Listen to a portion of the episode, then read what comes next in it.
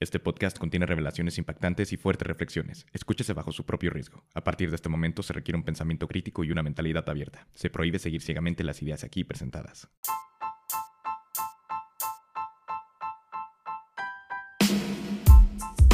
Bienvenidos a Maestría Emocional, el podcast donde buscamos entendernos. Nuestro propósito es aprender a manejar dolores y emociones para regresar a amar como niños y así vivir con mayor plenitud. Con Sebastián Struck.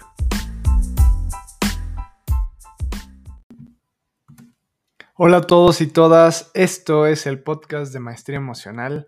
Antes de iniciar, quiero agradecerle a todas las personas que escuchan los episodios constantemente. Se ha hecho una comunidad increíble y aunque no lo alcances a ver, tu transformación personal está creando cambios en la sociedad. Me emociona mucho pensar que juntos estamos haciendo esos cambios. Si te gusta y sirve el contenido que hago, puedes apoyar el proyecto al visitar la tienda online de Maestría Emocional y adquirir los juegos de preguntas o mi libro. Gracias nuevamente y te dejo con el episodio. Hola a todos y todas. Espero estén muy bien. Hoy vamos a hablar del por qué no existen personas malas. Voy a poner el título en los comentarios.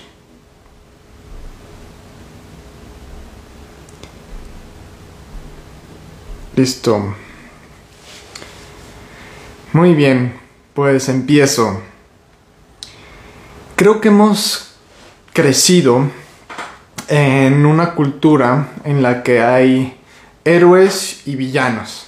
Crecimos con películas, series y libros en donde nos han enseñado esto.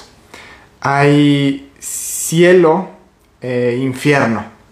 Hay bueno y malo. Hoy quiero que cuestionemos esta creencia. Últimamente he analizado mucho todas las historias que tanto nos entretienen, por ejemplo, en series o en películas. Las historias se cuentan a través de los personajes y ves lo que transcurre en sus vidas a medida que te sumerges en, la historia y en todos los sucesos, entiendes su manera de pensar, entiendes cómo ven el mundo y hasta comprendes sus errores, sus acciones, aunque sean aspectos negativos. ¿Por qué? Porque entiendes lo que los hizo ser como son y por qué tomaron las decisiones que tomaron. No importa si estás viendo la historia de un narcotraficante o la historia de un personaje violento que monta un dragón. Da igual cuántos errores tenga su forma de actuar. Luego de involucrarte un poco en su historia, de repente te encuentras apoyándolo y quieres que supere los retos que se presentan en la historia.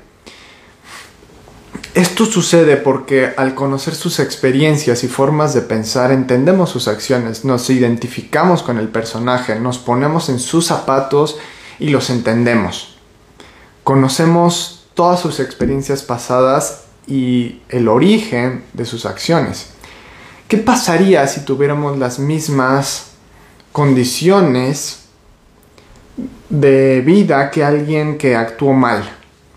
La misma historia, el mismo sufrimiento, el mismo conocimiento y el mismo nivel de conciencia. Posiblemente los resultados de nuestra vida serían muy parecidos. Por eso creo que no hay personas malas. Simplemente hay personas cuyas acciones tienen consecuencias negativas. La diferencia es, es muy sutil, pero el resultado es completamente distinto. Grandes maestros como Jesús, Buda, Mahoma e incluso filósofos como Kierkegaard que hablaban del amor, lo hacían de esta forma. Su enseñanza era amar es entender los defectos y errores de las personas. Puesto de otra forma, al entender los defectos y los errores de las personas, puedes amarlos El entendimiento solo es otro nombre para el amor. Entender da origen a la compasión y al amor. Cuando escribí mi libro, lo hice pensando en que me gustaría que me recordaran por una frase. Todas las personas hacen lo mejor que pueden con lo que saben. Ok, suena muy lindo, pero ¿cómo rayos amar a aquellos que no lo merecen? ¿Cómo amar a todas las personas que han causado sufrimiento a otros o a la naturaleza? Creo que para lograrlo primero tenemos que entender de dónde surgen sus acciones, por qué hacen lo que hacen. Y para, para lograrlo les quiero hacer una pregunta. ¿Acaso el mal y el bien existe en la naturaleza? ¿Acaso el mal y el bien existe en la naturaleza? Al observar el comportamiento de los animales podemos decir que hacen cosas terribles entre ellos. En ocasiones da miedo. De hecho, les daré algunos ejemplos. Cuando los pingüinos emperadores de la Antártida tienen que saltar al mar, tienen que saber si hay focas esperando para comérselos. Entonces, todos se paran al frente de la orilla y esperan, porque nadie quiere ser el primero. En ocasiones, algunos de estos pingüinos empujan a otro, le dan zapes a los otros para que caigan al agua primero en caso de que esté una foca esperando, para que se coman a otro y ellos puedan sobrevivir. Otro ejemplo son los elefantes marinos que viven en arenes. Un solo macho se reproduce con decenas de hembras, mientras la mayoría de los machos no pueden reproducirse con ninguna. Si una hembra copula con otro macho, el dueño del harén la golpea salvajemente. Entonces, además de violencia de género, en la naturaleza, por ejemplo, también hay esclavitud. Hay una especie de hormiga que ataca a colonias de otras especies y se roban los huevos para que las crías nazcan en su nido. E instintivamente hacen todo el trabajo de la otra colonia. Prácticamente cualquier acción malvada de los humanos la puedes encontrar en la naturaleza. La mayoría de los pájaros, por ejemplo, tienen el instinto de proteger a los pichones que nacen en el nido. Los cucús aprovechan ese instinto y en vez de construir un nido, ponen sus huevos en nidos de otras especies. Y lo que hace la cría del cucú británico es que nace antes que las demás especies e instintivamente carga los huevos de la otra especie y las arroja fuera del nido. Así obtiene toda la atención paternal. ¿Qué más? los chimpancés y bonobos matan a miembros de grupos rivales para conquistar nuevos territorios y tener recursos. De hecho, hay registros de guerras territoriales entre chimpancés. En todos estos ejemplos, ¿podemos decir que hay maldad detrás de sus acciones?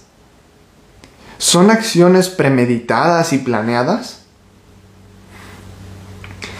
Incluso viendo los ejemplos de las orcas asesinas o los delfines, que son conocidos por jugar con su presa, las avientan fuera del mar. Su comportamiento es instintivo e incluso muchos científicos explican que lo hacen para entrenar a las crías en el arte de la caza.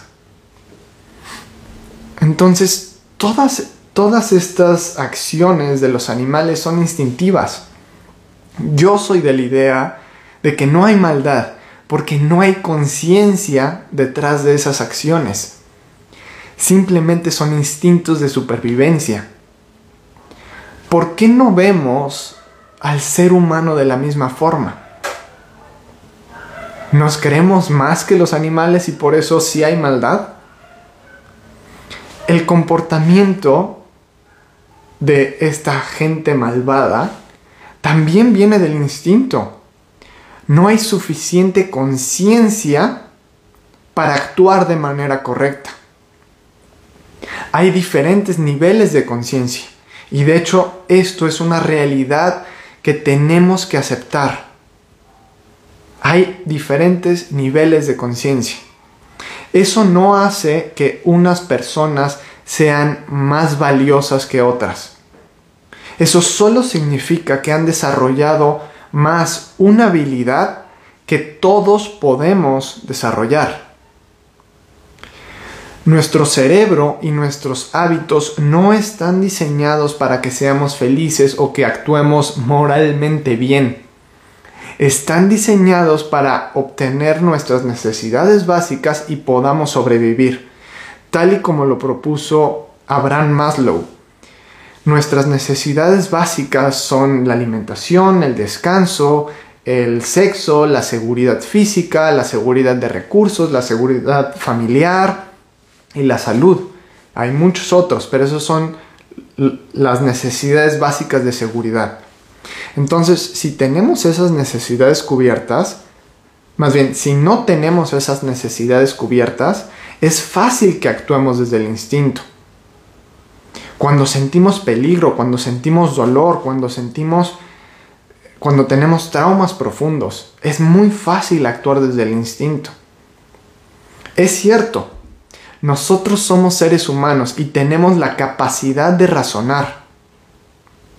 Sin embargo, cuando nuestro cerebro percibe peligro, ya sea real o imaginario, y tienes un arranque emocional de enojo o de miedo, de tristeza, está comprobado que la parte del cerebro que razona, la parte de aquí, deja de funcionar.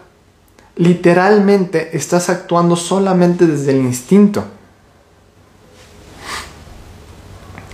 Bueno y malo solo es un juicio que tenemos. ¿Por qué para mí es tan importante compartir esto? ¿Por qué para mí es tan importante que todo mundo entienda esto? Porque al entenderlo, entonces hay una solución para todos los problemas del mundo. Hay una solución a los violadores, hay una solución a los asaltantes, hay una solución a las guerras. Todo tiene una explicación.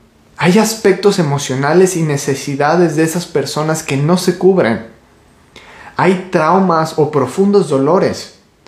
O incluso hay lesiones cerebrales o falta de químicos en el cerebro que no permiten sentir empatía. Si entendemos que no existe el bien y el mal, podemos dar mejores soluciones al mundo. La gente en el poder puede buscar brindar más oportunidades, educación y buscar que todos cubran sus necesidades básicas. Podemos incluir clases de inteligencia emocional y meditación en cada escuela y en cada sistema escolar. Porque todos en algún momento nos hemos dejado guiar por nuestras emociones y nuestro instinto. Tal vez no hemos hecho nada eh, malo que nos lleve a la cárcel. Pero en algún punto todos nos hemos dejado llevar por, por nuestro instinto y nuestras emociones. ¿Qué tal si practicamos ese músculo. Podemos manejar mejor nuestras emociones y podemos actuar diferente.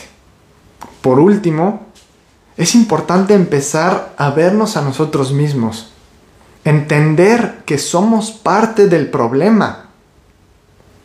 Porque así como es cierto que no existen personas inherentemente malas, también es, cierto que sí existen acciones negativas. cuando tu acción está afectando la vida de otro ser vivo o incluso a la naturaleza, se puede considerar una acción negativa. Si nosotros tenemos dolor y no lo sanamos, entonces estamos pasando ese dolor a otros. Cuando nosotros sanamos, sana el mundo. Espero este tipo de ideas y educación llegue a más personas. Tal vez en mi contenido hablo mucho de las relaciones, es lo que me permite llegar a más personas. Y estratégicamente también lo hago hablando de ese espacio. ¿Por qué? Porque ah, cuando nos aprendemos a relacionar también liberamos muchos dolores. Pero bueno, creo que estas ideas un poco más profundas me encantaría que lleguen a más personas. Gracias por escucharme, conectarse y compartir. Voy a dejar el episodio grabado en mi perfil. Si tienen alguna duda o comentario, lo, voy a checar. Eh, gracias nuevamente y espero esta información ayude. Bye. ¿Qué te pareció este episodio? Si te gustó y sirvió, sería genial que nos dejaras una calificación en el podcast. Si compartes el episodio en tus redes sociales, no olvides etiquetarme, así lo puedo repostear y ver qué episodios son los que más les gustan. Hasta el próximo episodio.